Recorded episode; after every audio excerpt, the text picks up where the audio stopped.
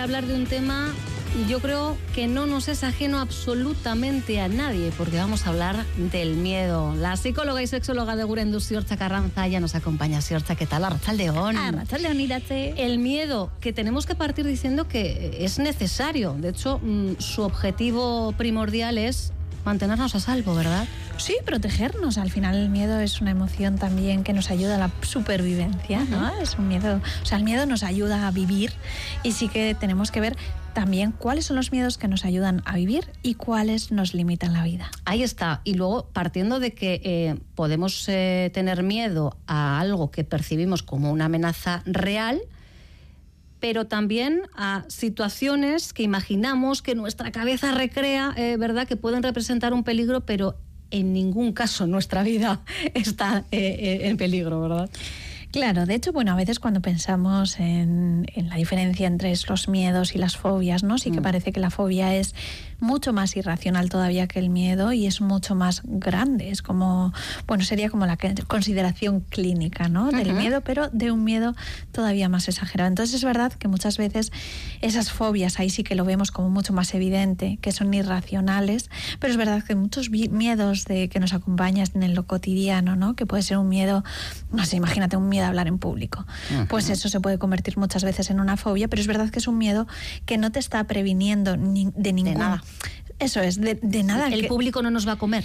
No, aunque sintamos. Eso es. lo que va a ocurrir, ¿verdad? De nada que realmente afecte a tu integridad como persona. Has hecho esa diferencia entre miedo, fobia. Habría que diferenciar también entre miedo y ansiedad, igual a veces por, por cómo eh, nuestro cuerpo reacciona incluso físicamente, eh, tendemos a, equivocar ambos términos. Bueno, la ansiedad... no sé si confluyen, ¿eh? ¿eh? Sí, yo creo que pueden confluir, ¿no? Porque al final la ansiedad puede ser una respuesta al miedo, la ansiedad al final son una suma de síntomas, ¿no? Que decimos, bueno, pues, pues una sensación, una paralización o, o una sudoración o la sensación de falta de aire, todo eso lo englobaríamos dentro de la ansiedad, pero eso puede ser motivado a veces, muchas veces de hecho, por un miedo, ¿no? Es como que la ansiedad fuese la punta del iceberg y el miedo o incluso la fobia podría ser lo que está por debajo.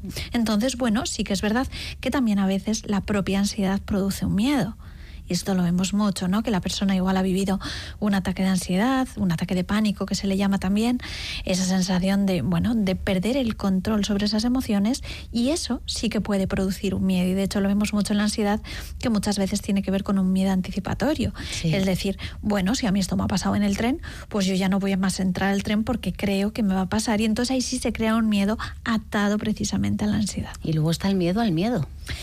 Eso es. existe. y que ese sí que nos paraliza, ¿no? Claro. El miedo al miedo y a tener miedo, ¿no? O sea, sentir esa sensación de miedo. Entonces, bueno, es verdad que el miedo yo creo que tenemos que ver de qué manera le hacemos hueco o de qué manera le echamos de nuestras vidas. La cuestión es que mm, ni el miedo, ni las preocupaciones o, las eh, inseguridades nos dominen, no, que no sean los que definen nuestra vida. Ahí es cuando nos tenemos que empezar a preocupar, ¿no? imagino. Claro, bueno, y que yo creo que a veces igual no somos conscientes de que hay miedos chiquititos que sí que nos están condicionando la vida, ¿no? Pero igual no les hemos puesto nombre, porque claro, para enfrentarse al miedo primero tenemos que evidenciarlo, ¿no? Tenemos que, verlo y ponerle un nombre. Claro, ese es el tema, ¿no? Porque, por ejemplo, yo me encuentro que hay gente que igual dice, pues yo lo que quiero es eh, conocer a alguien y echarme una pareja. ¿Vale? ¿Qué puedes hacer? Pues conocer a alguien. ¿Cómo? Pues no sé, Tinder, pero Tinder no por, porque me da miedo. Es como, bueno, pues ser conscientes a veces, ¿no? Que igual hay algo que está generando un cambio distinto en tu vida y que no te está llevando precisamente al camino que quieres llegar y ver de qué manera eso pueda limitarte, ¿no? Entonces, lo que dices Irache, yo sí que creo que es súper importante ser conscientes de qué manera está operando, porque muchas veces el miedo yo creo que funciona como si fuera una música de fondo. Entonces lo tenemos ahí, no estamos siendo muy conscientes de que está influyendo, pero sí que nos está generando algo, ¿no? Entonces, al ser conscientes sí que podemos empezar a cambiarlo. ¿Qué miedo es útil? O qué miedos pluralizo, eh, porque decíamos, ¿no? Que al final no deja de ser, eh, entre otras cosas, instinto de supervivencia. O sea, si Orcha y yo estamos aquí porque de alguna manera el miedo y todo lo que implica el miedo, pues eh, permite, pues no sé, que no nos arrolle un coche cuando venimos a, trabajar. no sé cómo eh, definir ese miedo que, que, nos es sutil. Claro, es que muchas veces ese miedo más lo vemos como prudencia, ¿no? Claro. O sea, es como, no se vive tanto como la sensación de miedo, pero sí que es verdad que en el fondo es un miedo. Es como, bueno, pues nadie, no sé, nadie se hace, se tira cuando justo va a pasar un coche porque sabe que eso va a generar un daño, ¿no? Entonces esa, esa precaución sí que tiene que ver con con una supervivencia. No sé si motivada por el miedo, entiendo que también. Lo mismo que cuando alguien tiene miedo a volar, tiene miedo a volar porque cree que eso va a afectar a su supervivencia, porque cree que eso va a hacer que muera. Entonces es verdad que el miedo a la muerte muchas veces es un miedo que está ahí y que está de fondo, ¿no? Es como la gente tiene miedo a la enfermedad. ¿Por qué? Pues porque muchas veces hay un pensamiento de muerte. O la gente puede tener miedo, no lo sé, pues eso, pues al avión o al coche, a diferentes miedos que dices, bueno, ¿por qué? O a las culebras incluso, ¿por qué? Porque en tu cabeza piensas que te va a picar y te va a matar. Ay, recuerdo al hilo de lo que dices de la muerte, no, no sé a quién se lo he escuchado, además recientemente, que decía, en el momento en el que incorporas o entiendes que la muerte forma parte de la vida, es cuando dejas de tenerle miedo. Claro. Lo que difícil es ese proceso muchas veces, ¿no? Sí. hablo de esta cuestión como de tantos otros miedos, ¿eh? que seguramente que, que, nos cuesta ¿no? enfrentarnos a ellos. Bueno, yo creo que al final el miedo a la muerte es verdad que es uno de los miedos más extendidos entre la gente, ¿no? Pues porque al final creo que también habiendo perdido toda esa parte espiritual que mm. acompañaba a la religión, pues se ha quedado como un poco coja la muerte, ¿no? Y entonces precisamente el pensar que te vas a enfrentar a algo que en tu cabeza es un vacío genera muchísimo más miedo que si tuviese algún tipo de forma, sea la que sea la forma que tú le quisieras dar, ¿no? Entonces sí que creo que es uno de los miedos muchas veces.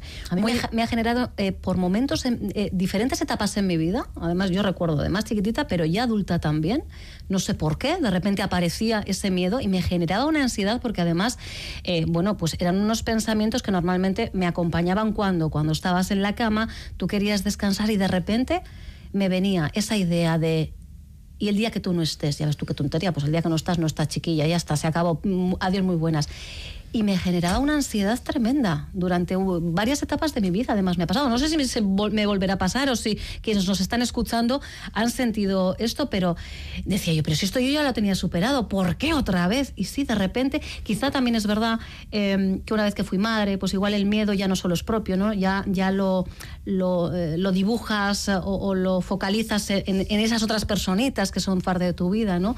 Y vuelve ese miedo ¿eh? a tu vida, es tremendo. Bueno, en tanto que la muerte nos acompaña durante mm. toda la vida, ¿no? Yo creo que no es difícil que en diferentes momentos pues pueda aparecer y lo que dices precisamente, ¿no? Cuando notas que alguien depende de ti o que o cómo va a vivir todo ese duelo, pues todavía la sensación de miedo puede ser mayor. Nos preguntan 688-840-840, ¿un ataque de pánico y de ansiedad es lo mismo? ¿Ambos están relacionados con un miedo irracional? Sí, o sea, clínicamente sí que eh, los ataques de pánico es como, pues es, es, lo que es el ataque de ansiedad, ¿no? Sí que mm. parece como mucho más grande, pero en realidad es lo mismo. Y eh, en cuanto a relación con el miedo, bueno, yo diría que, que, muchísimas veces sí que tienen que ver, muchas veces incluso con esa sensación de miedo anticipatorio, ¿no? Es la persona empieza a poner el foco en qué es lo que está sintiendo, asociándolo con un posible ataque de ansiedad y precisamente eso es lo que lo que lo dispara, ¿no? Piensa, ah, yo creo que me va a dar, creo que me va a dar, sí, sí, porque estoy notando, de hecho uno de los ejercicios nos retroalimentamos, ¿no? En la propia angustia. Claro, de hecho uno de los ejercicios que a veces es recomendable cuando la persona nota que su propio miedo es el que le está llevando a la sensación de que se le va a disparar la ansiedad es quitar la atención de lo que está viviendo en el cuerpo, ¿no? Entonces decir, pues fíjate, por ejemplo, en cinco sonidos que cinco cosas que ves, cuatro sonidos, tres tactos, bueno, eh, pues el gusto, dos gustos y un sabor. Intentar, intentar evocar a los sentidos de otra manera y que así los sentidos no estén precisamente focalizados en lo que el cuerpo está generando, que es esa sensación como de que está disparado, eh, pues la ansiedad en este caso. Vale, o sea que tenemos que intentar centrarnos en algo que no sea eh, esa sensación, esos eh, síntomas físicos que muchas veces evidentemente aparecen eh, irremediablemente en, ese ataque de pánico o de ansiedad. Los miedos de alguna manera evolucionan con, con, nosotros. ¿no? Yo decía, hablaba de la muerte y de cómo se me ha ido reproduciendo, pero de niños tenemos unos miedos que no sé si se, no se consiguen superar, de qué manera incluso nos pueden llegar a afectar como, como adultos determinados miedos. Claro, depende cómo se trabajen esos miedos también. Es verdad que a medida que vamos creciendo muchas veces muchos miedos de peques se suelen relativizar, ¿no? El miedo a la oscuridad, por ejemplo, es un miedo que para los peques es algo como pues muchas veces muy habitual y a medida que van creciendo pues van quitándoles la importancia porque ven que ahí no siempre hay un peligro, ¿no? Conozco adultos que siguen teniendo miedo a la oscuridad, ¿eh? O que, no intentan que, digamos, sus habitaciones no estén cerradas a cal y canto y si no es una pequeña rendijita en la, lo diré, en la persiana es al menos la puerta del cuarto abierta para que entre algún foco de luz. Sí, ¿eh? Sí, sí, sí, sí, Bueno, pues es verdad que es un miedo que puede quedar ahí y miedos que a veces se arrastran de la infancia también, como puede ser el miedo al abandono o a la soledad, ¿no? Estos sí que son dos miedos que personas que han sentido el abandono de peques es un miedo que muchas veces se, se, manifiesta, de hecho, en sus relaciones, en las relaciones que van construyendo afectivas, ¿no? Y se va viendo esa sensación como de, de miedo precisamente del abandono y también el miedo a la soledad es otro miedo que a las personas en general nos pueden acompañar. El miedo, que insistimos, es útil, lo importante es saber cuándo solicitar ayuda, ¿no? Eso es. Y cuándo ver, yo creo que ahí el chivato también es cuándo eh, ver o cómo ser conscientes de que ese miedo nos está de alguna manera limitando la vida que nos gustaría construir. A partir de ese momento es entonces ya cuando tenemos que, buscar a alguien que nos ayude ¿no? a salir de, de, esa situación. Sí. Pues estamos llegando a los últimos minutos y siempre acompañamos eh, esta sesión en nuestro particular diván con Siorcha Carranza con una psicotarea. Sí, propongo para esta semana vamos a sacar las pinturitas o los rotuladores y propongo que dibujemos cuál es nuestro objetivo de vida en estos momentos, hacia dónde vamos, cuál es nuestro objetivo de vida en estos momentos, lo intentamos dibujar y así vemos si realmente la brújula la tenemos bien encauzada. Tiene que ser dibujo, no puedo, no sé.